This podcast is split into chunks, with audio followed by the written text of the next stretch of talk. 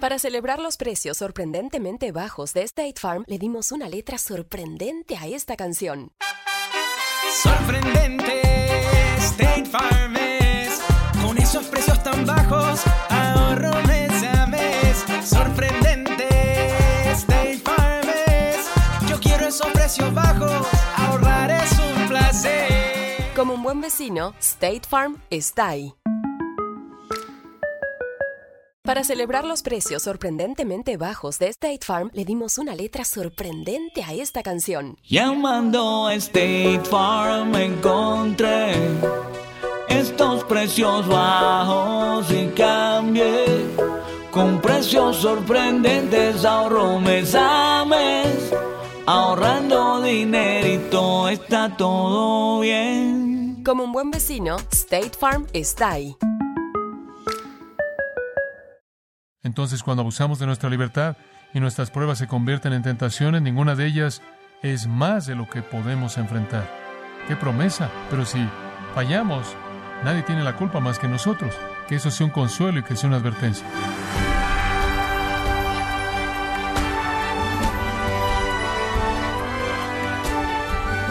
Le saluda su anfitrión Miguel Contreras, dando la bienvenida a esta edición de su programa Gracias a vosotros con el pastor John MacArthur. Normalmente estudiar para un examen no es complicado. Usted lee un libro, revisa las definiciones, memoriza los datos necesarios y está listo. Y para rechazar la tentación, no miente, no roba, no comete adulterio, evita pecados obvios. Pero ¿le es fácil evitar el pecado? O John MacArthur enumera principios bíblicos que puede usar para no caer en tentación. Estamos en el estudio Trampas de la Libertad Cristiana, en gracia a vosotros. Primera de Corintios capítulo 10, estamos viendo los versículos 1 al 13 y considerando lo que es un pasaje muy importante y hay tanto aquí, en cierta manera me siento como si no sé cómo entrar porque hay tanto. Y quiero amarrarlo con las otras partes de 1 Corintios, particularmente este contexto. Sin embargo, hay tanto en sí mismo que no quiero excederme en explicar ese punto. Básicamente vamos a centrarnos en el versículo 13 y, y la palabra clave en el versículo 13 es la palabra tentación. Ahora, cuando menciono la palabra tentación, no deja mucho misterio en la mente de nadie. Esa es una palabra muy conocida para el cristiano, e incluso es una experiencia más conocida. Todos entendemos el término tentación. Cuando la palabra es usada, usted entiende algo y todos experimentamos tentación, no hay duda al respecto. Pero la palabra griega, para aquellos de ustedes que son estudiantes de griego, peirasmos, la palabra griega no tiene una connotación moral en absoluto. La palabra griega no es necesariamente mala o buena, estrictamente es una palabra neutral y significa simplemente probar. O en el caso del metal, examinarlo o probarlo. Para los oídos modernos, como usted sabe, cuando usted dice la palabra tentar, alguien automáticamente piensa en algo malo, una seducción a la maldad, seducir a alguien para pecar. Pero la palabra en sí misma en el griego, la palabra que es usada aquí, no tiene una connotación moral en absoluto, simplemente significa probar. Por ejemplo, en Mateo capítulo 4, versículo 1 dice, y el Espíritu Santo llevó a Jesús al desierto para ser tentado por el diablo. Ahora, si usted toma la palabra ahí simplemente para que signifique algo malo, entonces usted tiene al Espíritu Santo guiando a Jesús directamente a algo malo. Lo que pasó ahí fue que el Espíritu Santo guió a Jesús al desierto para ser probado. No fue para hacer una solicitud para la maldad, sino para hacer una solicitud para el bien, para manifestar la justicia de Cristo para manifestar el hecho de que Él no fallaría, de que Él no pecaría, y para darle esa confianza al principio de su ministerio y para darle al resto del mundo esa confianza de que éste era uno que no pecaría. El Espíritu Santo usó a Satanás para probarlo, pero el Espíritu Santo no quería seducirlo a la maldad, sino más bien para probarlo, para mostrar su justicia. ¿Usted ve la diferencia? Ahora el Espíritu Santo va a traer a nuestras vidas pruebas para llevarnos a la justicia. Ahora observe, Pero Satanás va a querer convertir eso en tentaciones para solicitar el mal. Y eso es básicamente lo que debemos entender acerca de esta palabra. Por ejemplo, tome el caso de Job. Dios no quería que Satanás hiciera que Job pecara. Dios quería que Satanás probara a Job para probar la justicia de Job, ¿verdad? Entonces, algunas veces la prueba incluso va a involucrar a Satanás. Algunas veces Dios incluso va a permitir que Satanás entre y haga cosas en nuestras vidas, pero el diseño de Dios siempre es que salgamos justos, no que seamos seducidos para cometer maldad.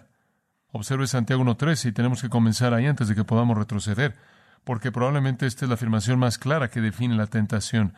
Santiago 1.13, ninguno de vosotros diga cuando es tentado, soy tentado por Dios. Ahora aquí la palabra tiene un significado negativo y se le asigna un significado negativo solo por el contexto y usted va a ver eso en un minuto.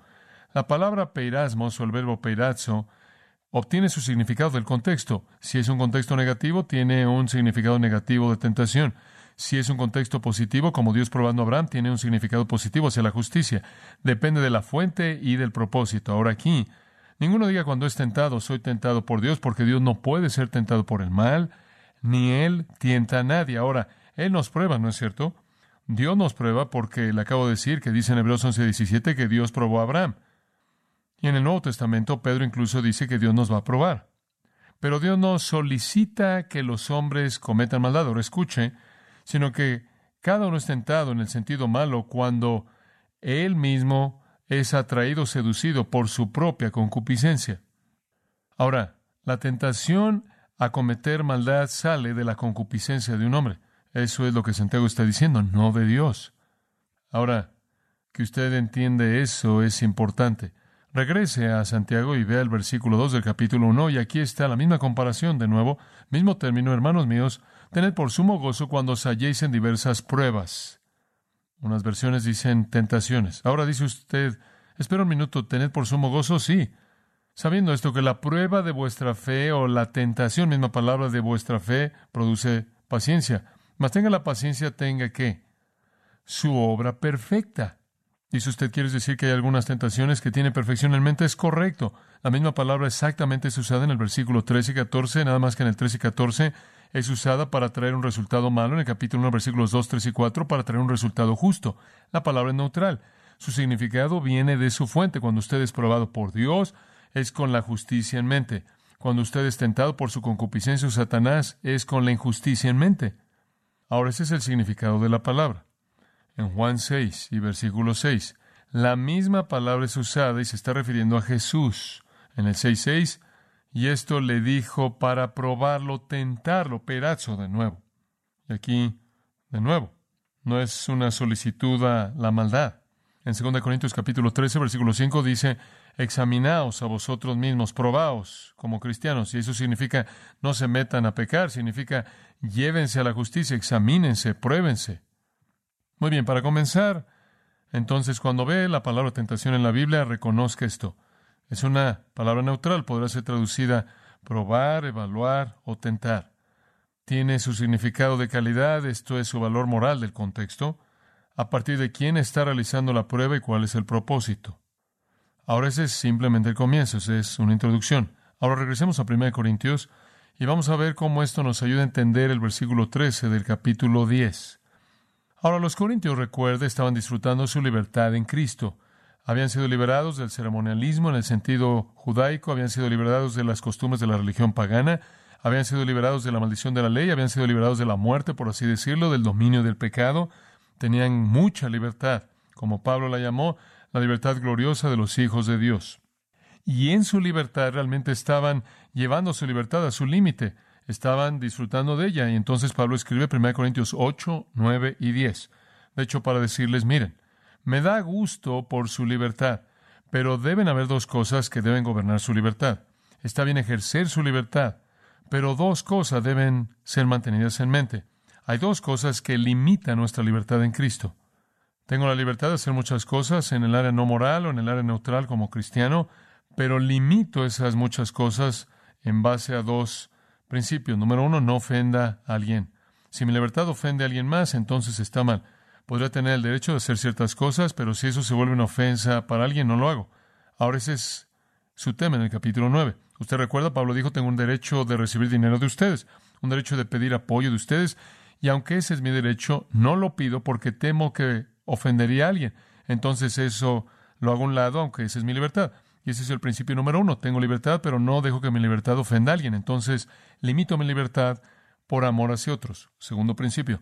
La segunda limitante en su libertad es, ¿lo va a descalificar usted? Si usted continuamente disfruta de su libertad y tiene libertad de hacer esto y libertad de hacer aquello, y lo único que le preocupa es su libertad, su libertad, su libertad, y lleva su libertad hasta su límite, usted probablemente va a caer en pecado. Usted puede decir, bueno, tengo libertad de ir y hacer cierta cosa, la Biblia no prohíbe eso, tengo la libertad, pero si usted continuamente coquetea en el borde del sistema, llevando su libertad hasta donde puede llevarla, es probable que usted se caiga y caiga en pecado y que termine descalificado de la utilidad. Y el capítulo 10 ilustra eso. Israel con todas sus acciones, con todas sus libertades, liberados de la esclavitud de Egipto, camino a la tierra prometida, tenían todo a favor de ellos, y debido a que vivieron demasiado cerca de la orilla de su libertad cayeron en pecado, y usted ve en donde enlista su pecado en el versículo 7, el pecado de idolatría, en el versículo 8 el pecado de inmoralidad, en el versículo 9 el pecado de probar a Dios, en el versículo 10 el pecado de quejarse, murmurar, y todos estos pecados los descalificaron. Todos murieron en el desierto. Hasta dos millones de personas murieron, solo dos de los primeros entraron a la tierra prometida. Dios dice, no puedo usarte para ser una comunidad testigo, para mí, no puedo usarte en el ministerio de alcanzar al mundo como mi nación testigo, simplemente porque has caído en pecado, estás descalificado. Muy bien, entonces Israel estaba viviendo demasiado cerca a la orilla, siguieron anhelando su vida antigua. En el capítulo 9 el punto es, no puedes ofender a tu hermano. En el capítulo 10 el punto es, más vale que tengas cuidado con que no te descalifiques al vivir tan cerca de la orilla de tu libertad que caigas en pecado y no puedas ser usado por Dios en su servicio. Ahora esa es su ilustración.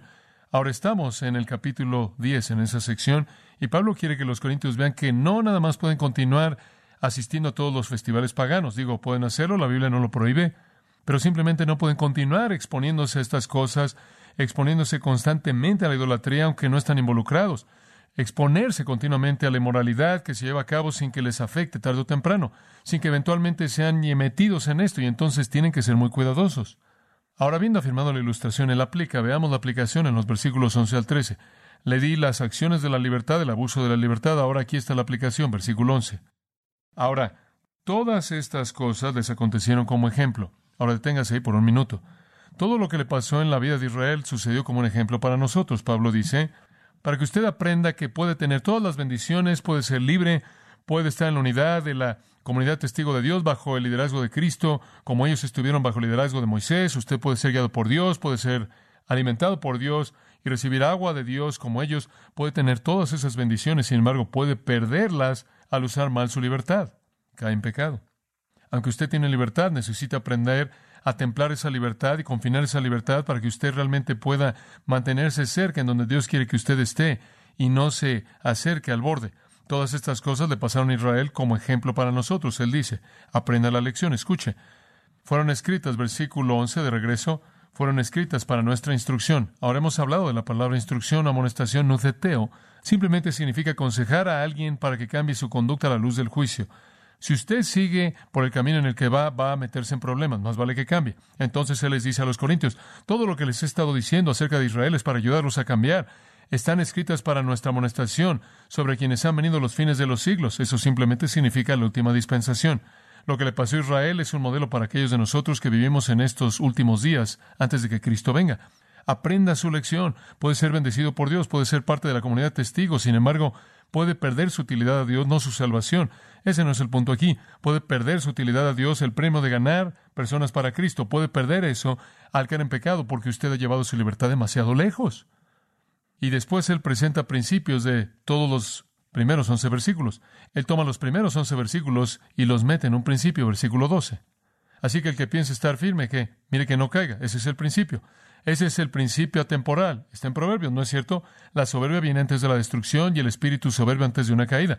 Eso no es nada nuevo. Él simplemente está diciendo, cuando piensas que puedes manejarlo y como los corintios eran tan arrogantes, tan independientes, podían llevar su libertad y llevarla donde querían y no tenían que preocuparse. Él dice, están en problemas, más vale que se den cuenta de que cuando acaban de pensar que están firmes es cuando están listos para caer porque bajan su guardia.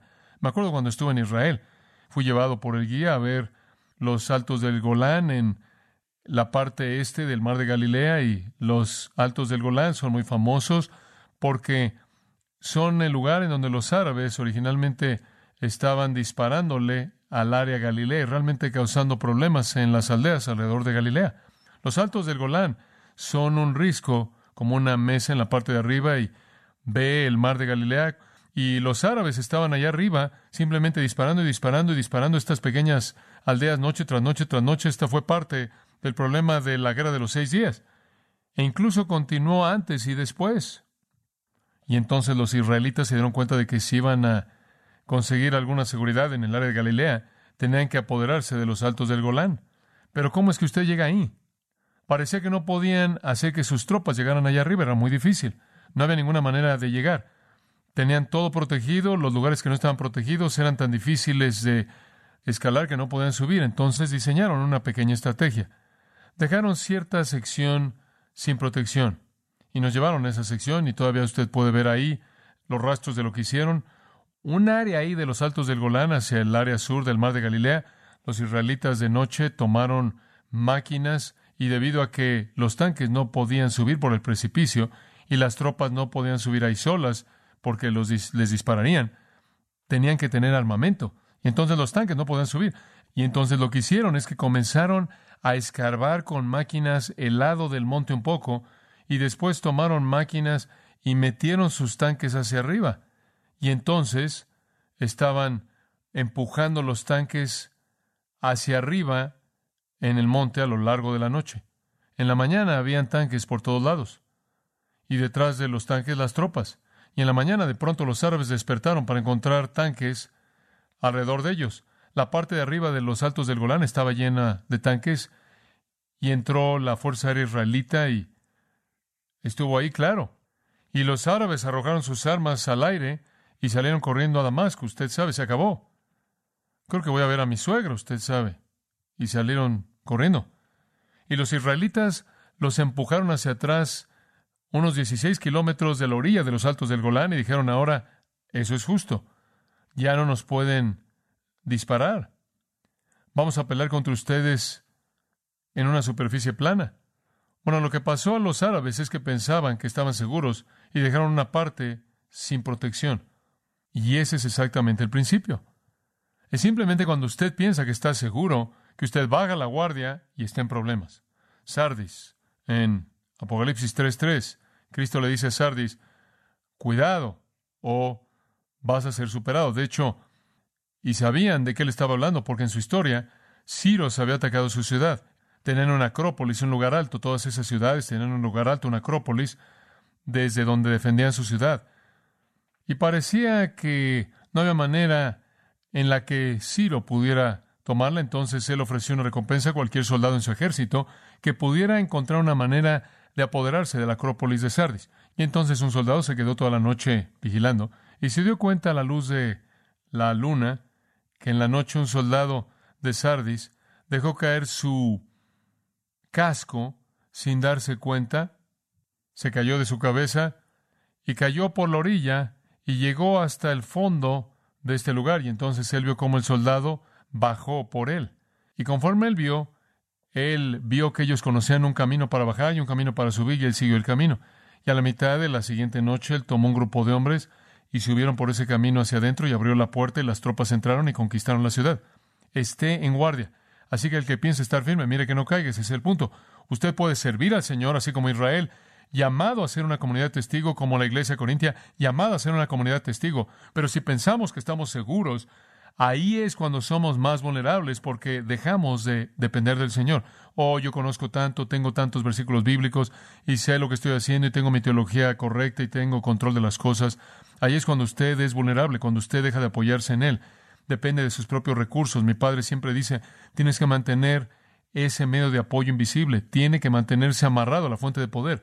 Ahora veamos el versículo 3 y veamos cómo encaja. Ahora, después de toda esa advertencia, Pablo cierra con una nota muy importante, es casi como una nota a pie de página.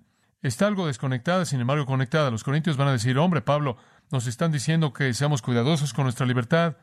Nos estás diciendo que en cierta manera tengamos cuidado y no llegamos y no nos acerquemos al borde. En cierta manera limitemos nuestras vidas un poco más y nos mantengamos más cerca de el medio y todo eso. Pero escucha, Pablo, digo, ¿cómo vamos a evitar estar en tentación? No lo puedes evitar.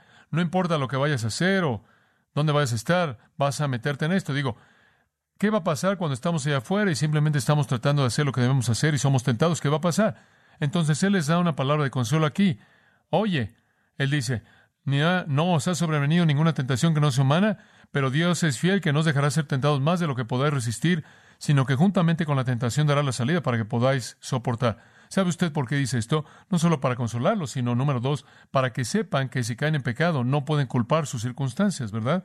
Hay dos puntos en este versículo. Número uno, Corintios sé que no es fácil, pero sean consolados en el hecho de que nunca van a meterse en algo de lo que no se pueden salir. Pero en segundo lugar, estén conscientes de esto, que si se meten en algo y no salen, ¿quién tiene la culpa? Es su culpa, porque Dios siempre va a proveer el escape, la salida. Entonces manténgase en mente, usen su libertad. Va a meterse en tentación, pero Dios va a prever una salida. Pero si no toma esa salida, es su culpa.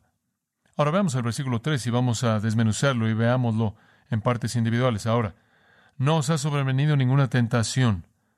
Deténgase ahí. No os ha sobrevenido ninguna tentación. Ahí está de nuevo nuestra palabra clave. ¿Cómo debemos entender su significado? Bueno, simplemente entendámosla en el sentido más amplio. No os ha sobrevenido ninguna tentación. Muy bien. No asignémosle un significado malo en este momento. Muy bien, simplemente tomémosla en su sentido neutral. No les ha sobrevenido una prueba. Quizás es buena, quizás es mala. Podría ser cualquiera de las dos aquí. Permítame mostrarle lo que quiero decir. Voy a tratar de darle una distinción que puede ayudar. Para entender la palabra tentación, como dije al principio, usted tiene que distinguir entre una prueba y una tentación en el sentido de una buena y una mala. Muy bien, ahora escuche. Las circunstancias externas en las que usted cae proveen una prueba. Dios va a traer circunstancias externas a su vida como pruebas. Muy bien. ¿Verdad? Ahora piense en esto. Quiero que me siga. Las circunstancias externas en las que caemos proveen una prueba. Santiago 1.2. Tened por sumo gozo cuando os halléis peripipto, cuando caigan, en muchas pruebas, son externas, no están adentro, en cierta manera caemos en ellas, están ahí. Por ejemplo, una falta de dinero. Esa es una prueba, ¿verdad? Demasiado mes al fin del dinero. O quizás usted tiene tres mil dólares que tiene que pagar de su casa y tiene que pagar, no sabe dónde están sus recursos, tiene un problema financiero. O tiene un recibo médico que ha acabado con todo su ahorro y realmente está viviendo de lo que tiene en la mano. Eso presenta una circunstancia externa. Eso no es interno, eso es externo.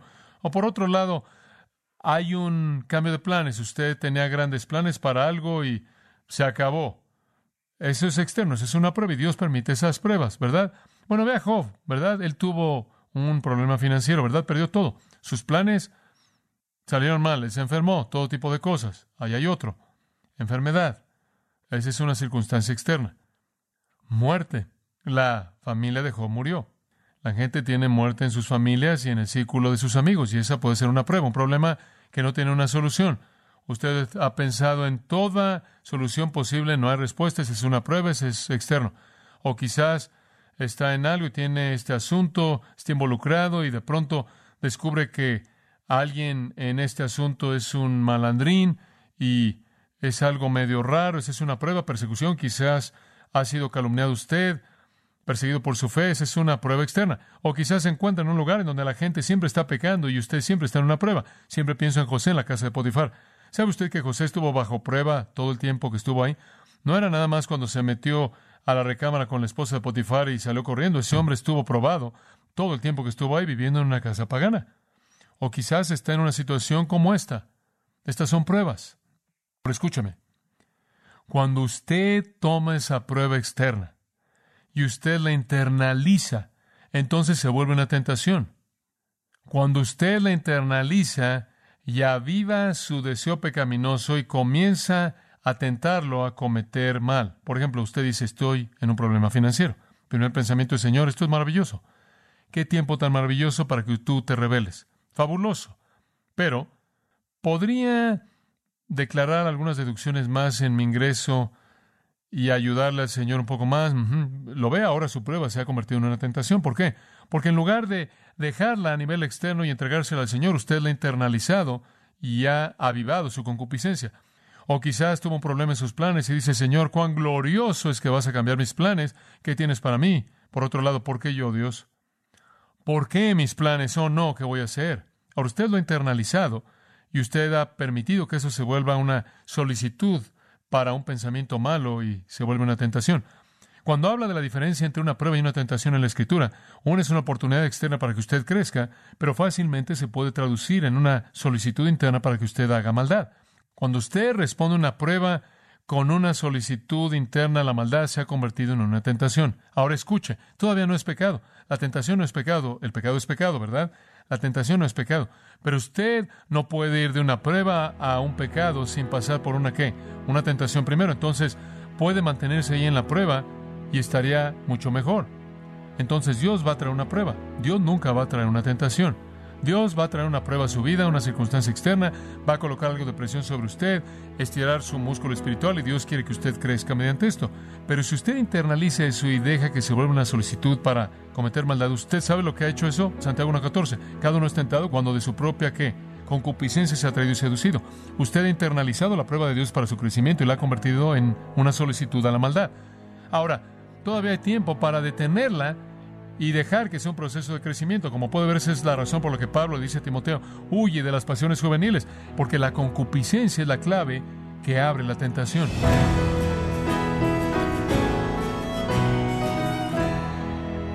El MacArthur nos advirtió que cuando enfrentamos pruebas, no debemos permitir que la prueba que Dios permitió para nuestro crecimiento se convierta en algo que lleve al mal parte de la serie Trampas de la Libertad Cristiana, aquí en Gracia Vosotros. Y quiero recordarle, estimado oyente, que tenemos a su disposición el libro Piense conforme a la Biblia, en donde John MacArthur y otros maestros le muestran que las escrituras son la fuente más importante que informa, delinea y nos hace ver con claridad o tener la visión de Dios y el mundo creado por él. Puede adquirirlo en gracia.org o en su librería cristiana más cercana. También puede descargar todos los sermones de esta serie Trampas de la Libertad Cristiana, así como todos aquellos que he escuchado en días, semanas o meses anteriores, recordándole que puede leer artículos relevantes en nuestra sección de blog, ambos, en gracia.org. Si tiene alguna pregunta o desea conocer más de nuestro ministerio, como son todos los libros del pastor John MacArthur en español, o los sermones en CD que también usted puede adquirir, escríbanos y por favor mencione la estación de radio por medio de la cual usted nos escucha en gracia a vosotros. Es importante conocer no solo el país y ciudad de donde usted nos escucha, sino también la radio. Para quienes contactan nuestro ministerio por primera vez, pueden solicitar una copia del mensaje de promoción sin costo alguno, un mensaje por oyente únicamente. Si usted vive en los Estados Unidos o Puerto Rico, escríbanos a Gracia Vosotros, P.O. Box 4000, Panorama City, California 91412 o puede escribirnos a través del siguiente correo electrónico radio arroba Bueno, en nombre de John MacArthur y el personal de este organismo, queremos darle las gracias por su tiempo y sintonía y queremos pedirle que no deje de orar por este ministerio, como también por la estación de radio por la cual usted nos escucha de lunes a viernes. Este es su amigo Miguel Contreras, invitándola a que sintonice nuestra próxima edición para que juntos continuemos desatando la verdad de Dios un versículo a la vez. No se lo pierda, aquí en Gracia a Vosotros.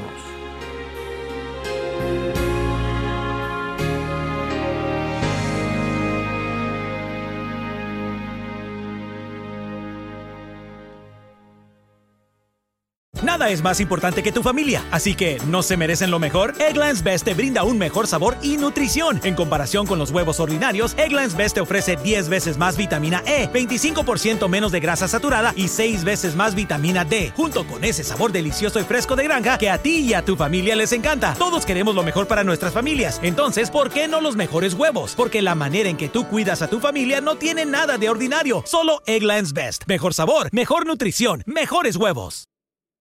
Summer happens at Speedway because everything you need for summer happens at Speedway. Like drinks, drinks happen.